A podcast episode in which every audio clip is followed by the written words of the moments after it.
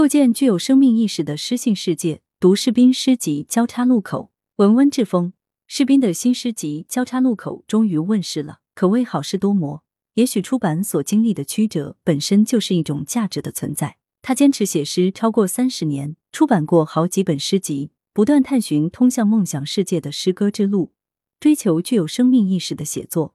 无论风格如何变化，但先锋姿态一直未变。他不会频频回顾，但会在每个阶段都做一次了结，之后继续大无畏的往前走。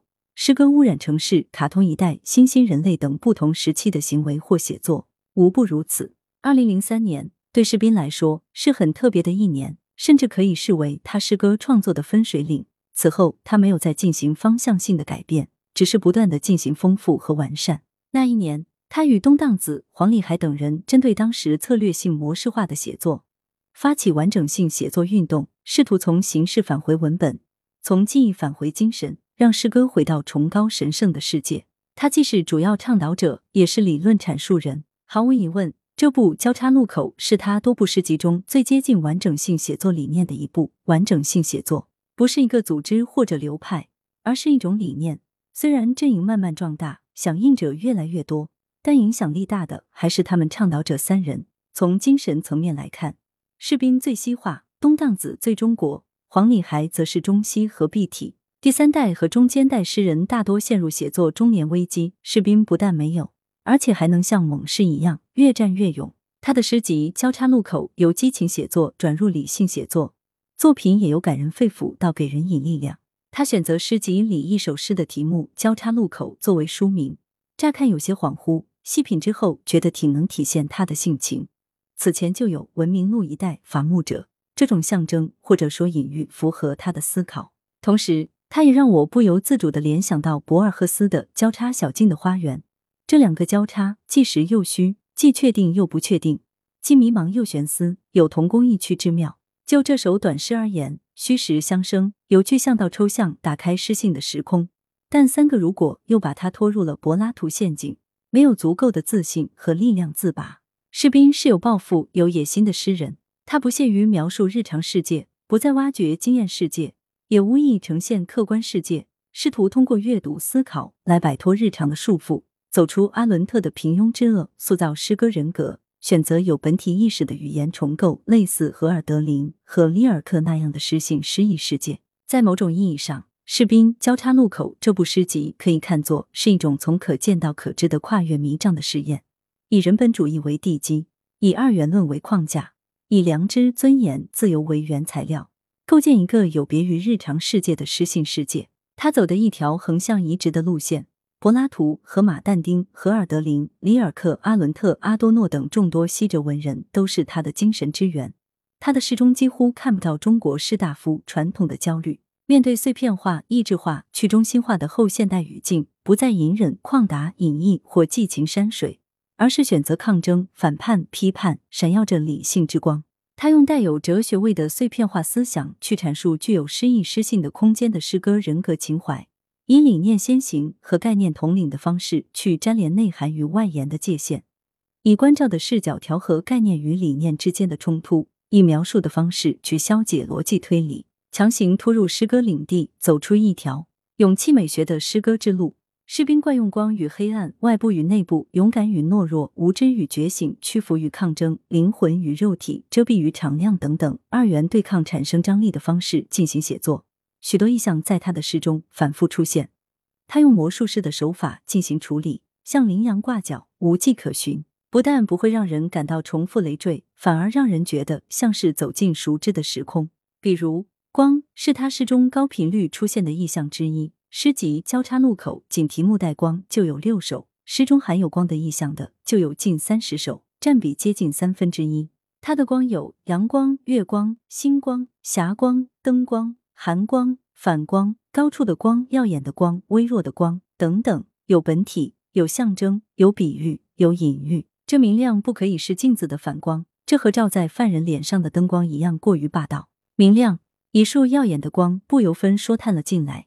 春天，旧武馆的暗淡就像今夜的星光。旧武馆，它的到来就可以让我们相信真相总要显现，像一束光。蝉鸣，光把周围的阴影投在他的身上，林中空地。那里有一束光，照临我，使我的灵魂愉悦安详。它的存在确切无疑，却有足够的能量凝聚成一束光，击毁我俗世的尖壳。如此蛮横，它银白透亮，像云朵后面的霞光。诗，你如此清澈深沉，像高处的光，在我和诗之间，那一道光比夜晚更加广大。自画像，满天的星光灿烂神秘，与我们隔着千万亿光年。我未醒来，我依然隐匿。这些光是诗性之光、理性之光、思想之光。但不是神性之光，毕竟他只是笃信的诗人，不是虔诚的信徒。士兵的讲演一向富有激情，如寒江珠江之水，滔滔不绝。但进入诗歌状态，则判若两人，变得节制凝练。所以他善写精悍短小的诗歌，但也常常保留了众多的连词，适合朗诵，朗朗上口。难怪有人说他的诗是口语诗，当然不是，口语诗只是日常表象的脑筋急转弯。他是口语诗的坚定反对者，他只是节奏与旋律的需要而已。诸如，但这只是其中一面，你恰好还在。事实上，另一面，你也在，只是你的感觉还未醒来，在沉默那面，有人正在替你活着。秋天，纵使看见，多数时候他依然使用墨语，力量往往也是无言，但他所制造的眩晕，足以颠倒乾坤、星空等等。当下风行用连词和断行非完整句的分行，营造节奏美、旋律美。我认为这种做法会对诗歌造成严重的内伤，得不偿失。格律诗依靠平仄押韵产生旋律美，现代诗则靠语言内在节奏产生旋律美。连词之于诗歌，则犹如带着镣铐跳舞。我国诗歌在源头上没有像希腊《伊利亚特》《奥德赛》、印度《摩诃波罗多》《罗摩衍那》那样的大史诗传统。且以讲究起承转合的短诗为传承，直到近现代才有以篇章为结构的长诗。长诗之风有越演越烈之势，给人不写长诗就没有宏大高远的抱负的错觉。长诗难，短诗也难；长诗不长，短诗不短更难。许多人为写长诗搞大水漫灌，毫无节制，真是糟糕透顶。在我印象中，士兵没怎么写过长诗，词是我读过他的诗中最长的一首。这首风格迥异的长诗，不但令我耳目一新，也令我眩晕。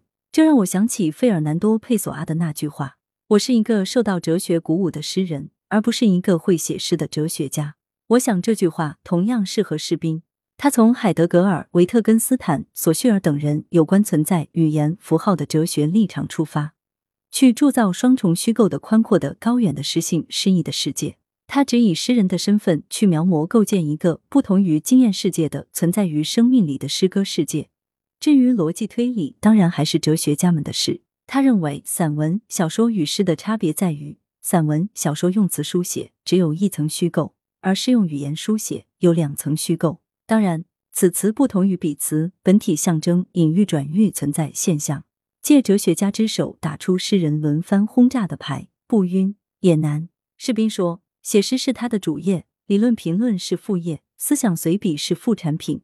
我觉得他是在以三位一体的方式去构建具有生命意识的诗性世界。《士兵交叉路口》这部诗集没有作者简介，足见其自信。虽有前言后记，但不是传统意义上的前言后记。前言实是他的诗歌立场宣言，后记则是一组诗歌思想随笔，其高度、广度、深度，通过管中窥豹，可见一斑。他的理论集《梦想及其通知的世界》虽已问世近二十年，但仍是一部被低估的著作，有待挖掘。而其诗歌思想随笔还未结集出版。万物向阳，春风在望。至于会不会出现无心插柳柳成荫，我想最好还是把它交给时间去判定。二零二二年六月二日，嘉兴居。来源：羊城晚报羊城派，责编：文艺。